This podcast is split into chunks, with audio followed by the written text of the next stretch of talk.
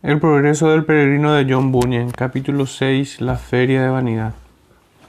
Cuando casi había salido ya de ese desierto, Fiel echó la mirada atrás y divisó a uno que llegaba tras ellos y le conoció. Oh, dijo Fiel a su hermano.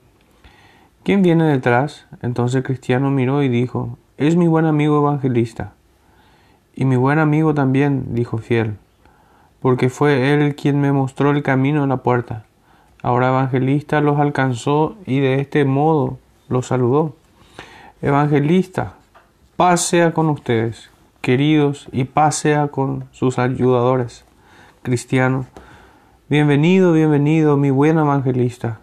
Al ver tu rostro trae a mi memoria tu, tu antigua bondad y tu incansable trabajo por mi bien eterno. Fiel y mil veces bienvenido tu compañía, oh dulce evangelista. Cuán deseable es para nosotros, pobres peregrinos. Evangelista, ¿cómo les ha ido, amigos míos, desde la última vez que nos separamos? ¿Qué se han encontrado y cómo se han comportado?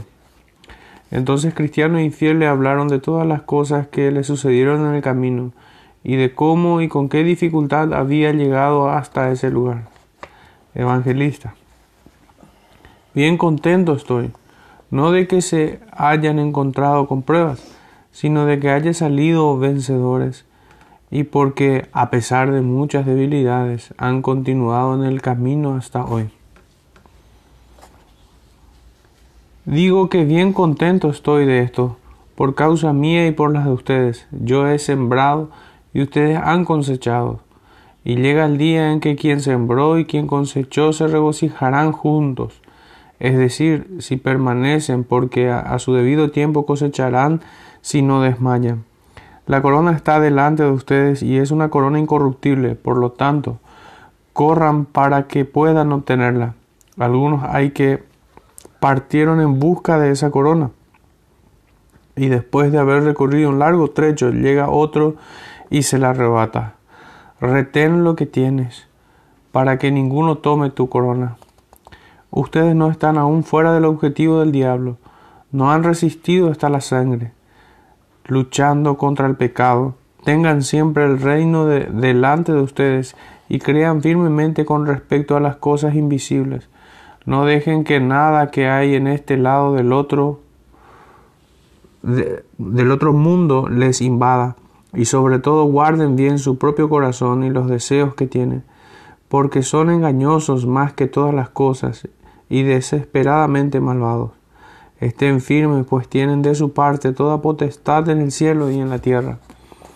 Entonces Cristiano les dio las gracias por esa exhortación, pero le dijo que a pesar de eso, le gustaría que les hablase más para ayudarles el resto del camino y que también, porque ellos sabían bien que él era un profeta, podría hablarles de cosas que podrían sucederles y también cómo podrían resistirlas y vencerlas. Y Fiel también consintió a esa petición. De modo que Evangelista comenzó a hablar. Evangelista, hijos míos, han oído en palabras de la verdad del Evangelio que deben atravesar muchas tribulaciones para entrar en el reino de los cielos, y también que en cada ciudad les esperan dificultades y aflicciones, y por lo tanto no pueden esperar recorrer un largo camino en su peregrinaje sin ellas. De algún modo u otro, ya han descubierto parte de la verdad de estos testimonios y seguirán más inmediatamente por ahora. Como ven, están ustedes casi fuera de este desierto y por lo tanto pronto llegarán a una ciudad que verán por delante de ustedes y en esa ciudad estarán muy rodeados por enemigos, quienes se esforzarán mucho por matarles y pueden estar seguros de que uno o ambos deben sellar el testimonio que guardan con sangre. Pero sean fieles hasta la muerte y el rey les dará la corona de la vida. El que muera allí, aunque su muerte no será natural y su dolor quizá sea grande, sin embargo recibirá mejor parte que su compañero, no sólo porque habrá llegado a la ciudad celestial antes, sino porque también escapará de muchas angustias que el otro se encontrará en el resto de su viaje. Pero cuando hayan llegado a la ciudad y vean que se cumplirá lo que acabo de relatarles, entonces recuerden a su amigo y compórtense como hombres y entreguen el cuidado de sus almas a Dios, haciendo bien como a un fiel creador. Entonces vi en mi sueño que cuando salieron del desierto vieron una ciudad por delante de ellos, y el nombre de esa ciudad es vanidad. Y en la ciudad allí hay una feria llamada Feria de Vanidad se realiza durante todo el año y tiene el nombre de Feria de Vanidad porque la ciudad donde se realiza es más liviana que la vanidad y también porque todo lo que allí se vende o lo que llega es vanidad. Como dice el dicho del sabio, todo es vanidad. Esta feria no es un negocio de nueva creación, sino que es antiguo. Mostraré cuál es su origen. Hace casi cinco mil años había peregrinos caminando hacia la ciudad celestial, como hacen estas dos personas honestas, y Belcebú, Apolión y Legión, con sus compañeros. Al percibir que el camino que los peregrinos recorrían pasaba por esta ciudad llamada Vanidad, pensaron en establecer en ella una feria, una feria en la cual se vendieran todo tipo de vanidades y que durase el año entero, por lo tanto, en esta feria se venden todo tipo de objetos, como casas, tierras, mercados, lugares, honores, ascensos, títulos, países, reinos, deseos, placeres y deleites de todo tipo. Y rameras, rufianes, esposas, esposos, hijos, maestros, siervos, vida, sangre, cuerpos, almas, plata, oro, perlas, piedras preciosas y otras muchas cosas. Y además en esta feria en todo momento se ven malabaristas, engaños, juegos, diversiones, imitadores, pícaros y granujas, y eso de todo tipo. También se ven allí, y eso por ningún motivo, robos, asesinatos, adulterios, falsos juramentos y todo eso muy subido de tono. Y como en otras ferias de menos, de menos importancia están los varios callejeros, callejones y calles con sus nombres propios donde se ponen en venta tales objetos. Igualmente aquí tienen los lugares, callejones, calles que tienen sus nombres, como los de países y reinos, donde los objetos de esta feria pueden encontrarse más fácilmente. Aquí está la calle de Bretaña, la calle de Francia, de Italia, España, de Alemania, donde se venden varios tipos de vanidades pero como en otras ferias algún objeto es el principal de toda la feria, y así es que los objetos de Roma y sus mercancías se promueven mucho en esta feria, solo que a nuestra nación inglesa con algunas otras no les ha gustado mucho. Ahora bien, como dije, el camino hacia la ciudad celestial atraviesa precisamente esa ciudad donde está irónicamente esta feria. Pero si alguien quisiera ir a la ciudad, pero no pasar por esta feria, tendría que salir del mundo. El príncipe de, de, príncipes mismo, cuando estuvo aquí, atravesó esta ciudad para ir a su propio país y también tuvo que estar en la feria. Sí, y según creo, fue Belcebú el principal señor de esta feria quien le invitó a comprar de sus vanidades. Sí, y le habría hecho señor de la feria si él le hubiera reverenciado cuando atravesó la ciudad y debido a que él era una persona de tal honor, Belcebú le llevó por todas las calles y le mostró todos los reinos del mundo en poco tiempo, para que, si fuera posible, pudiera atraer a ese bendito a abaratar y comprar algunas de sus vanidades. Pero él no quiso ninguna de esas mercancías y por lo tanto abandonó la ciudad sin considerar ni una sola de esas vanidades. Esta feria, por lo tanto, es antigua y muy importante. Como decía, esos peregrinos debían atravesar esta feria. Bien, y así lo hicieron. Pero apenas habían entrado en la feria, todas las personas que allí estaban se turbaron y la ciudad misma estaba alborotada a causa de ellos y por, las, y por varias razones. Primero, los peregrinos iban vestidos con vestiduras que eran muy distintas a las que llevaba cualquiera que mercadeaba en esa feria. Por lo tanto, las personas de la feria los miraban fijamente. Algunos decían que eran unos necios, otros que eran unos locos y algunos otros que eran hombres desconocidos. Segundo, a la vez que se preguntaban por su aspecto, también de igual modo lo hacían por sus palabras, porque pocos podían entender lo que ellos decían. Ellos hablaban de manera natural el idioma de Canaán, pero los que estaban en la feria eran los hombres de este mundo, de modo que de un extremo de la feria hasta el otro parecían bárbaros los unos para los otros. Tercero, lo que no divertía nada a los mercaderes era que aquellos peregrinos pasaban muy ligeros al lado de sus objetos y ni se molestaban en contemplarlos. Y si les instaban a que los comprasen, ellos se tapaban los oídos con sus manos y gritaban Aparta mis ojos, que no vea la vanidad, y miraban hacia arriba queriendo significar que su mercado y sus objetos estaban en el cielo. Uno que quería burlarse contemplando la postura de los hombres les dijo ¿Qué quieren comprar? Pero ellos mirándoles con seriedad dijeron Nosotros compramos la verdad. Ante eso hubo ocasión de burlarse de ellos aún más. Algunos se mofaban, otros les escarnecían, algunos hablaban con tono acusador y algunos instaban a otros a golpearles. Al final las cosas se alborotaron mucho en la feria, tanto que todo el orden quedó trastornado y fueron a informar al grande de la feria, quien rápidamente llegó y comisionó a algunos de sus amigos de más confianza para que examinase a aquellos hombres por causa de los cuales la feria casi había sido trastornada. Por lo tanto, los hombres fueron examinados y le preguntaron de dónde venían, a dónde iban y qué hacían con un atuendo tan inusual.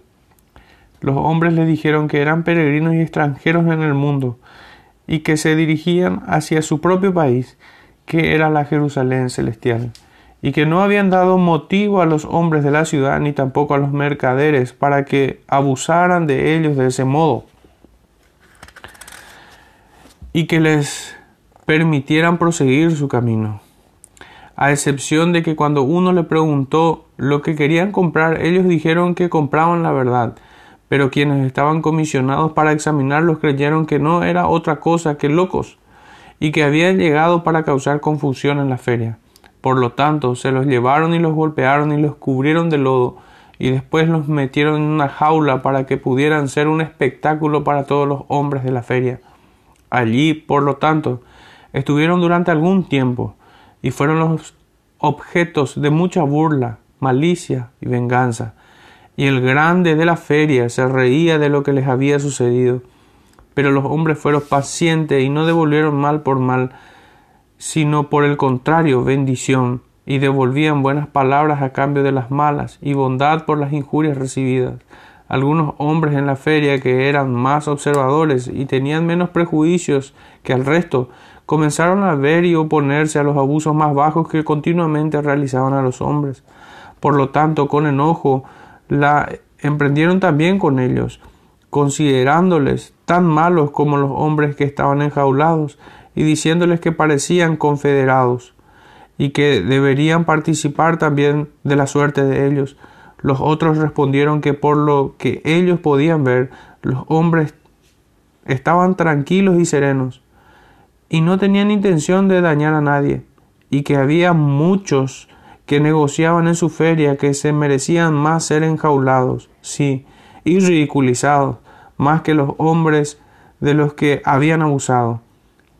Así, después de que se hubieran intercambiado diversas palabras por ambas partes, y mientras tanto los hombres se comportaban muy sabiamente y serenamente delante de ellos, comenzaron a darse de golpes entre ellos, y se hicieron daños unos a otros. Entonces aquellos dos hombres fueron llevados otra vez delante de sus examinadores y fueron acusados de ser culpables del último alboroto que se había producido en la feria.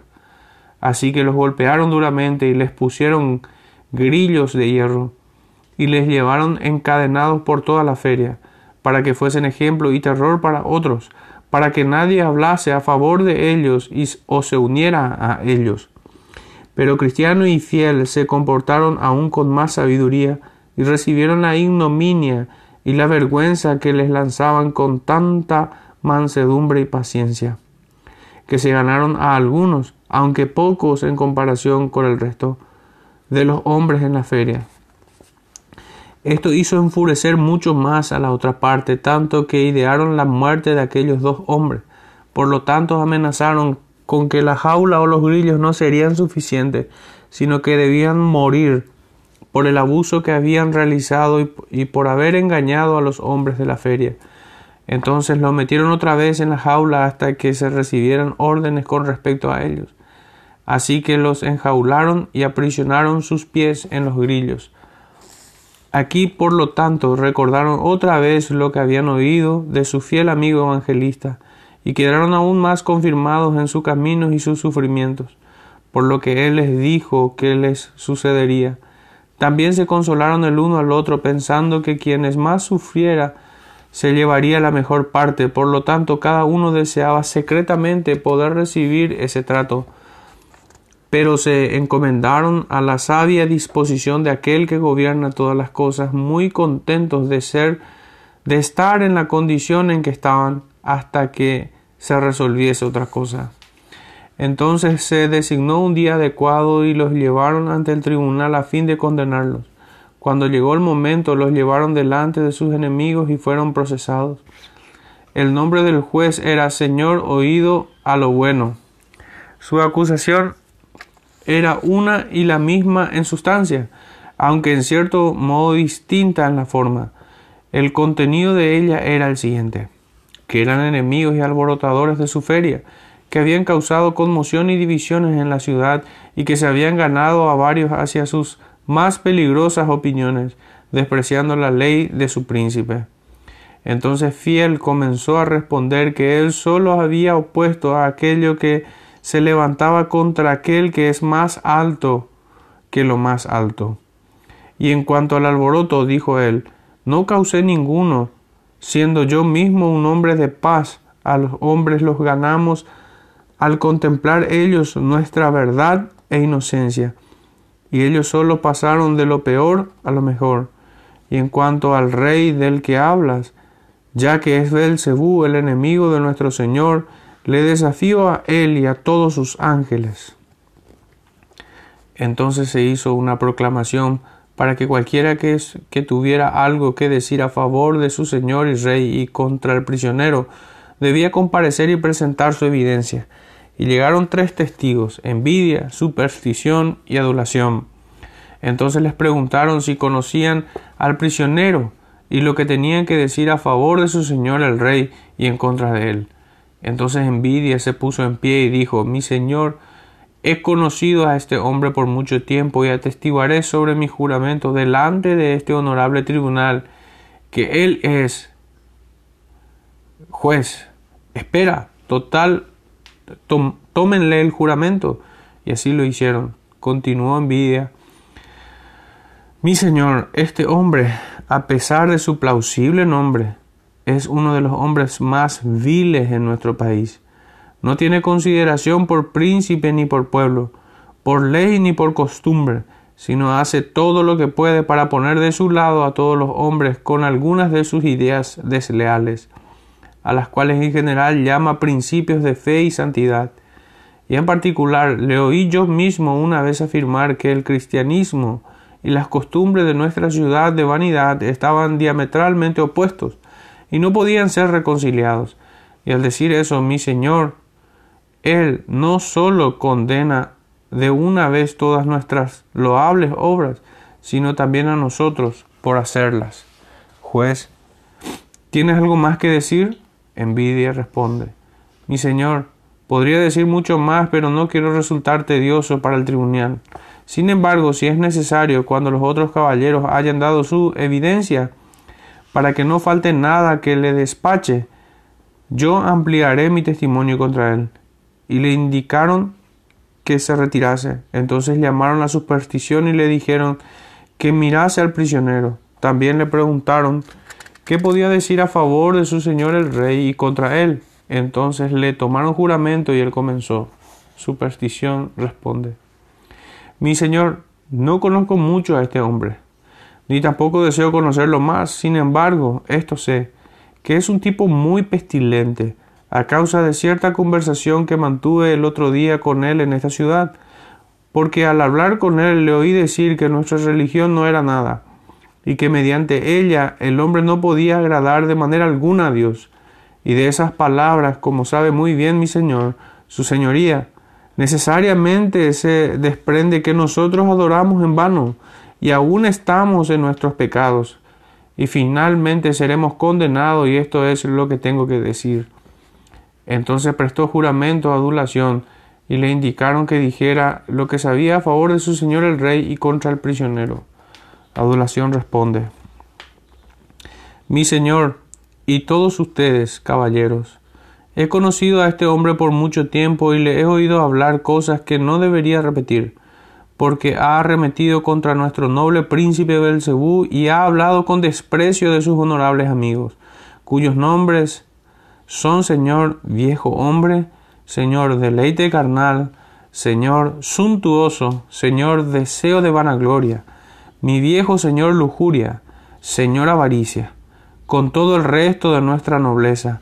Y además ha dicho que si todos los hombres tuvieran su opinión, si fuese posible ninguno de estos nobles debería seguir viviendo en esta ciudad. Además, no ha tenido temor de arremeter contra usted, mi Señor, que ahora está designado para ser su juez, llamándole villano impío, con muchos otros términos igualmente denigrantes, con los cuales ha salpicado a la mayoría de la gente de nuestra ciudad.